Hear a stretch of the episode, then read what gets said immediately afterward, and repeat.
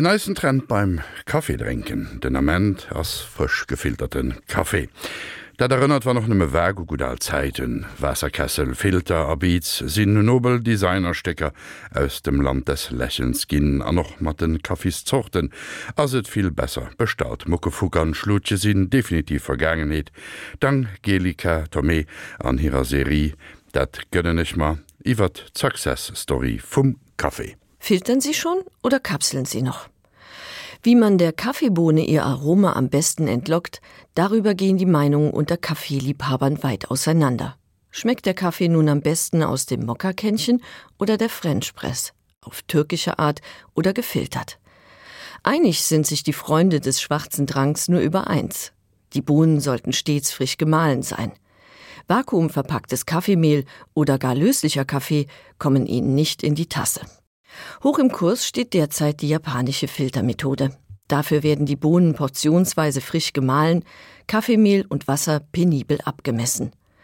Das exakt temperierte Wasser wird in eine spezielle Kanne gefüllt und das Kaffeemehl anschließend ganz langsam durch einen Handfilter aufgebrüht. Die japanische Kaffeezeremonie gleicht einem meditativen Akt. Slow Coffee so heißt der aktuelle Gegentrend zum schnellen Kaffee aus der Kapsel und dem Pad. Die Zubereitungsweise von Kaffee war schon immer eine Gretchenfrage und vor der Erfindung der Kaffeemaschine vor allem Frauensache. Ein Schulbuch von 1840 zeigt vier Frauen bei der Zubereitung einer Kanne Kaffee. Die erste dreht die Röstrommel über dem Feuer, damit die Bohnen Farbe annehmen und Duft und Geschmacksstoffe entwickeln. Die zweite Frau schüttet die Bohnen zum Abkühlen in eine Schüssel, damit sie nicht weiter rösten und bitter werden. Die dritte malt die Bohnen in einer Kaffeemühle und die vierte brüht das Kaffeemehl mit heißem Wasser auf. Mit der Zubereitung von Kaffee beschäftigte sich auch der Gastrosoph Priya Savarin in seiner 1825 erschienenen Physiologie des Geschmacks.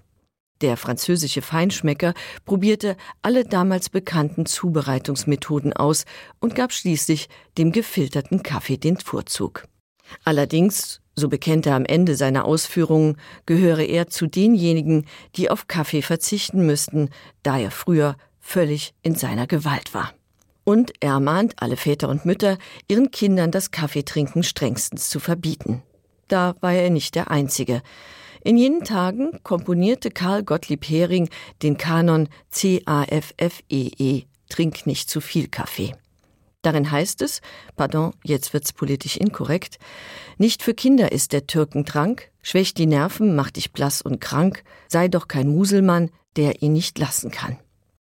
Das Koffein im Kaffee, das 1820 entdeckt wurde, wirkt auf das Zentralnervensystem. Es weckt die Lebensgeister und vertreibt die Müdigkeit, kann aber in hohen Dosen auch zu innerer Unruhe führen und zu Schlaflosigkeit. Priya Savarin kolportiert in seinem gastronomischen Werk auch einige der Legenden, die sich um den Kaffee ranken, die allerdings ebenso zahlreich wie widersprüchlich sind. Fakt ist, dass die Coffea arabica Pflanze aus Südäthiopien stammt. Im 14. Jahrhundert wurden die wilden Kaffeebäume erstmals im Jemen kultiviert. Doch tranken Sufis einen Aufguss aus gerösteten Kaffeebohnen zur Belebung bei ihren nächtlichen Gebeten. Pilger bringen das Heißgetränk von Aden nach Mekka und Medina, von dort gelangt es nach Kairo, Damaskus, Bagdad und Istanbul, wo 1554 die erste Kaffeestube eröffnet wird. Die Kaffeestuben befanden sich zunächst in dann Nebenmoscheen. Und das Kaffeetrinken dient schon bald nicht mehr nur der Vorbereitung auf religiöse Übungen. Das Kaffeehaus bietet den Männern, egal welcher Religion und welchen Standes, Gelegenheit, Bekanntschaften und Geschäfte zu machen. Hier gibt es Musik und Tanz, man raucht und spielt Brett und Glücksspiele. Der Kaffee weckt nicht nur Gefallen bei der Obrigkeit, erweist sich aber als gute Alternative zum verbotenen Alkohol und als lukrative Einnahmequelle. Die florierenden Kaffeehäuser werden alsbald zur Kasse gebeten. Noch ist man unter sich. Doch bereits 1573 trinkt die Kunde vom belebenden schwarzen Trank nach Europa.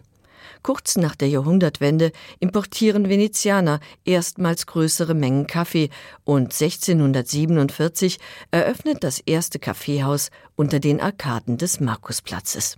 Dann geht alles ganz schnell. Überall in Europa schießen Kaffeehäuser aus dem Boden. In Oxford, London, Marseille, Paris, Amsterdam und Den Haag. Auf dem Landweg gelangt das neue Modegetränk von Istanbul nach Wien, wo 1685 das erste österreichische Kaffeehaus eröffnet wird. Abgesehen von England, wo die Coffeehouses anfangs exklusive Clubs sind, hat in den Kaffeehäusern jeder Mann Zugang, ungeachtet seiner sozialen Stellung. Im Kaffeehaus werden Neuigkeiten und Meinungen ausgetauscht, Politik, Literatur und Philosophie diskutiert und Geschäfte gemacht. Im Pariser Café Prokop, 1686 gegenüber der Comédie Française gegründet, gehen Musiker, Schauspieler und Schriftsteller ein und aus und Philosophen wie Voltaire, Rousseau und Diderot. Im 18. Jahrhundert ziehen die großen Kaffeehäuser mit ihrem prächtigen Interieur, einem erweiterten Angebot an Speisen und Getränken, mit Bällen und Konzerten immer mehr Gäste an. Kaffee der große Ernüchterer verdrängt langsam aber sicher Biersuppe und Brandwein vom häuslichen Frühstückstisch. Allerdings meist in Form von dünnem Blümchenkaffee mit Milch verlängert oder billigen Surrogaten. Kaffee ist ein rares, teures Luxusgut, das mühsam aus Arabien zu den europäischen Handelsplätzen transportiert wird. Erst mit dem Anbau in den Kolonialgebieten steigt das Angebot und die Preise sinken. Den Anfang machten die Niederländer. Sie pflanzen den arabischen Kaffeebaum zunächst in Westindien und auf Java an, dann auf Surinam, Sumatra und Ceylon. Frankreich betreibt ab 1715 Plantagen auf Réunion und Martinique. Die Portugiesen bauen in Brasilien und Indien Kaffee an, die Spanier ab 1750 auf Kuba.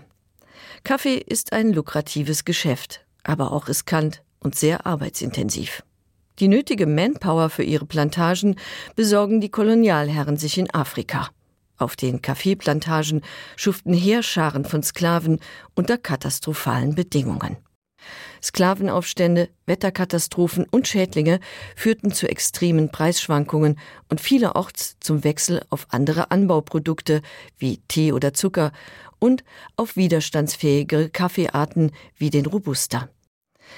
Während die europäischen Kolonialmächte den Arabern erfolgreich Konkurrenz machen und der Kaffee sich zu einem einträglichen Geschäft für Händler und Staatskassen entwickelt, wandte man sich in Deutschland, das damals keine tropische Kolonie besaß, der Produktion von Ersatzkaffee zu.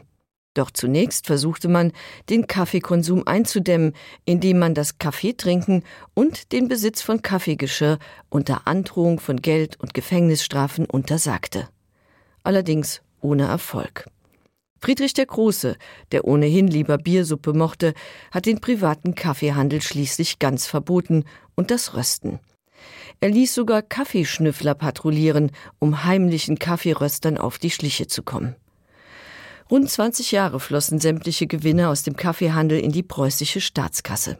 Das preußische Kaffeemonopol wurde 1787 zwar wieder aufgehoben, doch die hohen Einfuhrzölle und Abgaben auf Kaffee blieben weiter bestehen. Da die Verbote immer wieder unterlaufen wurden, suchte man eifrig nach einem einheimischen Ersatz, um die Kaffeesucht der einfachen Bevölkerung zu befriedigen. Man experimentierte unter anderem mit Getreide, Kastanien und Rüben und verkaufte die Surrogate kurzerhand als Gesundheitskaffee. Die Wurzel der Zichorie, die man in den Niederlanden bereits seit dem 17. Jahrhundert geröstet und gemahlen als Kaffeeersatz trank, verhalf Christian Gottlieb Förster zum Erfolg. Der Hotelier gründete 1769 die erste Zichorienpulverfabrik. Auf der Verpackung seines Pulvers prangte, in Anspielung auf die Kolonialkaffeehersteller, der Slogan Ohne euch gesund und reich. Österreich, Frankreich und Belgien folgten dem Beispiel und produzierten massenhaft Kaffee, der diesen Namen nicht verdiente. Als Muckefuck, abgeleitet vom französischen Mokafo für falschen Kaffee, bezeichnete man die Mischung aus Zichorien und Bohnenkaffee, die in weiten Teilen der Bevölkerung den echten Bohnenkaffee bis in die 1950er Jahre ersetzte. Da war die Vakuumverpackung längst erfunden, der lösliche Kaffee und der entkoffeinierte – Mokkakännchen, Kaffeemaschinen und Filtertüten erleichtern die tägliche Zubereitung. Und in jedem Haushalt gibt es inzwischen ein Kaffeeservice mit Goldrand, Streublümchen oder Zwiebelmuster. Wichtigstes Utensil ist die Tasse mit Henkel und die Untertasse, aus der man den heißen Kaffee anfangs schlürfte. Beide wurden in den europäischen Porzellanmanufakturen eigens fürs Kaffeetrinken entwickelt. Ebenso wie die Porzellankanne. Sie ersetzt die Metallkanne, mit der man den Kaffee früher auf dem Herd warm hielt. Und Kuchenteller dürfen natürlich auch nicht fehlen. Da Frauen der Zutritt zu den Kaffeehäusern lange verwehrt blieb, etablierte sich im 18. Jahrhundert der gesellige Kaffeeklatsch als Nachrichtenbörse und soziales Netzwerk der Frauen. Kuchen gehört beim Kaffeekränzchen und beim bürgerlichen Sonntagskaffee bald dazu, sowie auch später in den Konditoreikaffees, die zum beliebten Treffpunkt der sogenannten Kaffeetanten avancieren. Kaffee ist heute das zweitwichtigste Handelsgut nach Erdöl und spült nach wie vor jede Menge Geld in die Staatskassen. Kaffee Latte, Americano, Macchiato, Cappuccino, Kaffee mit Schoko, Vanille oder Karamellgeschmack. Die Kaffeekultur hat in den vergangenen Jahren wilde Blüten getrieben. Jetzt besinnt man sich auf das Wesentliche. Kleine Röstereien bieten in ihren Cafés frisch geröstete Kaffeebohnen aus kleinen Anbaugebieten an und servieren sie in den verschiedensten Zubereitungsarten. Während große Anbieter mit Pflanzenresten im Kaffeemehl, heimlich zugesetztem Robusta oder Kapselmüll immer wieder für Unmut sorgen.